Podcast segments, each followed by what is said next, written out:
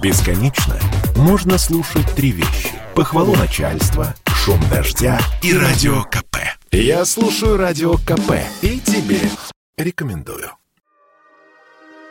Россияне стали больше летать. Объем авиаперевозок в этом году может превысить показатели до пандемийного 2019 года. Об этом говорят и в Минтрансе, и в Росавиации. Примечательно, что тогда отечественные перевозчики установили рекорд. Пассажиропоток был на уровне 128 миллионов человек. В прошлом году этот показатель достиг 111 миллионов. А в этом январе прирост составил 47% год к году. Однако ковид вынужденно изменил бизнес-модель отечественных перевозчиков, говорит глава консалтинговой компании «Инфомост» Борис Рыбак. Несмотря на растущий объем, российские компании продолжают нести потери, сказал эксперт Радио КП. Бизнес-модель российских авиакомпаний, ну практически всех, были основаны на том, что они массово перевозят пассажиров внутри страны, несут небольшие убытки, но имеют как бы большую клиентскую базу и большой входящий поток денежных средств, хоть и с отрицательной рентабельностью. А на международных перевозках они зарабатывают за счет туристов в первую очередь. Вот этого больше нет,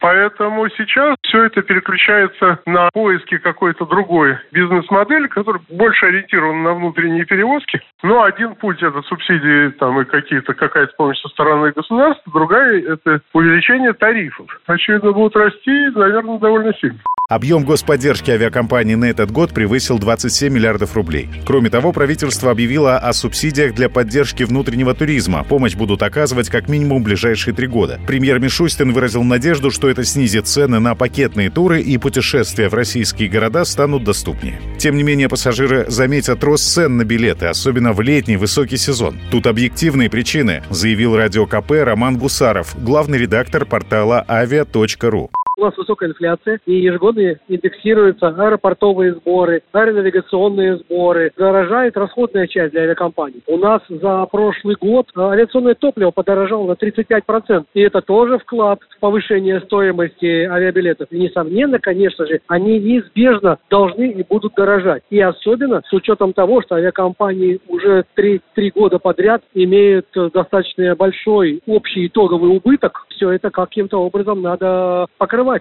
Темп роста цен на авиаперелеты в минувшем году достиг максимума за 10 лет. Так, средняя стоимость полета в салоне эконом-класса в декабре 2021 года составила почти 5,5 тысяч рублей в расчете на тысячу километров пути. Это на 15% больше, чем в январе прошлого года. Предыдущий рост цен на авиабилеты наблюдался в 2019 году. Александр Фадеев, Радио КП. Спорткп.ру о спорте, как о жизни.